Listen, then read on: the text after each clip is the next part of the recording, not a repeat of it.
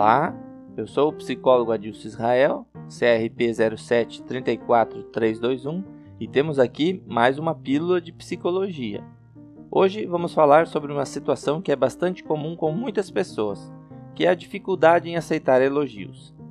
Esta é uma dificuldade bastante comum, pois normalmente aprendemos desde cedo a fugir da arrogância, não ficar se achando, sermos modestos, simples, o que acaba se contrapondo com a aceitação ao elogio e tornando ela uma situação não muito compreendida socialmente. Nossa cultura ensina que é feio ser convencido. Aceitar um elogio significa que você admite que está bem, que é inteligente ou que fez algo bem feito, a ponto de ser percebido por outra pessoa.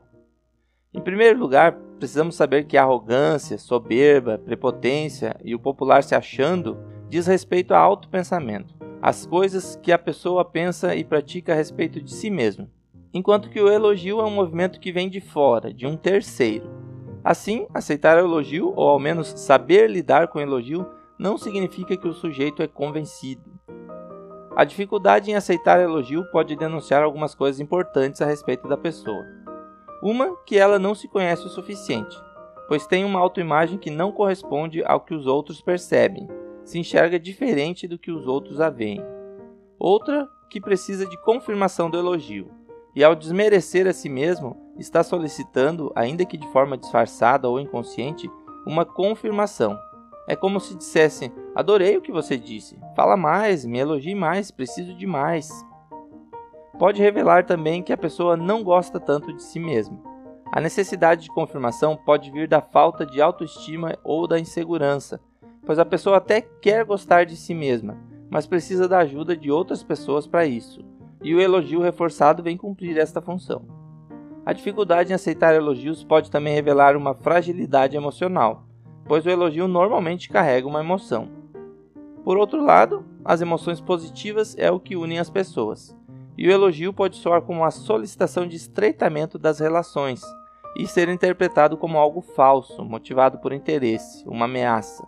E por insegurança e fragilidade emocional, a pessoa rejeita o elogio apenas para repelir o outro.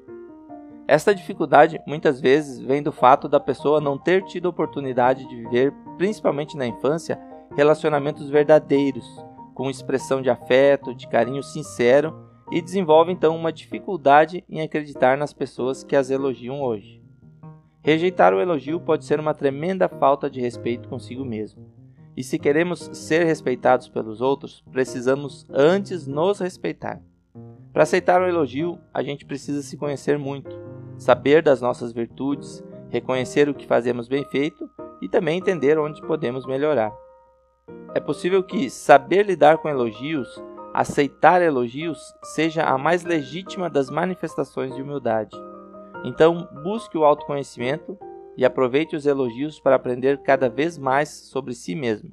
Abraço e até a próxima Pílula de Psicologia.